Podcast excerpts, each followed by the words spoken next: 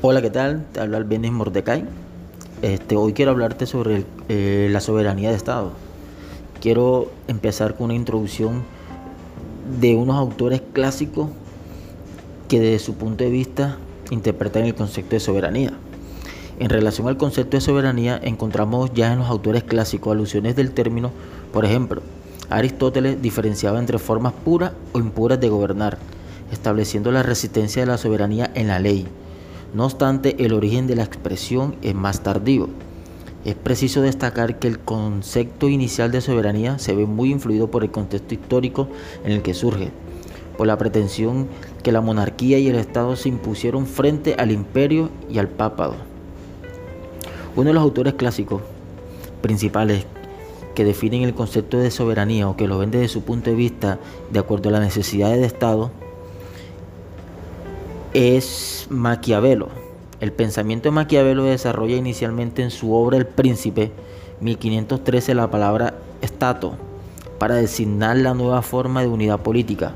La obra de Maquiavelo se ve muy influida por su contexto histórico, ya que la situación en Italia se caracterizaba por la división y la corrupción política. Bodino uno de los otros autores define la soberanía como el poder supremo sobre los ciudadanos y los súbditos, no sometido a las leyes. Señala que la soberanía es perpetua, inalientable y no está sujeta a prescripción.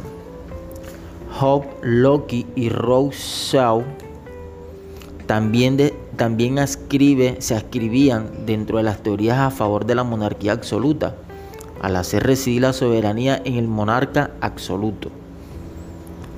Por su parte, Rose, en su obra El contrato social, traslada la titularidad de la soberanía del monarca al pueblo, naciendo de esta manera el principio de la soberanía popular, que también era indivisible, inalienable y pertenece solo al pueblo, en tanto que el gobierno es un mero órgano con poderes delegados al que se le pueden retirar o modificar. Es muy importante esta parte, ya que la soberanía está íntimamente ligada a la idea del Estado. ¿sí? Es la unidad de dominación independiente en lo exterior e interior, que actúa de modo continuo con medios propios y claramente delimitada en lo personal y territorial.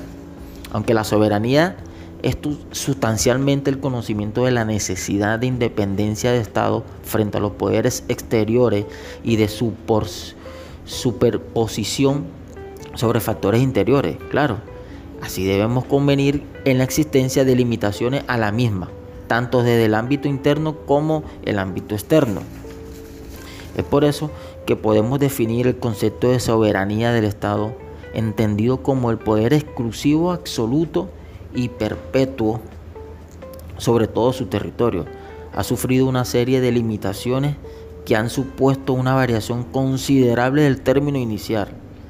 Es admitida la afirmación que la existencia de un orden político internacional lo que tiene como base es el conjunto de estados soberanos, algo que no impide que este mismo orden internacional haya sido capaz de erosionar y relativizar dicha soberanía.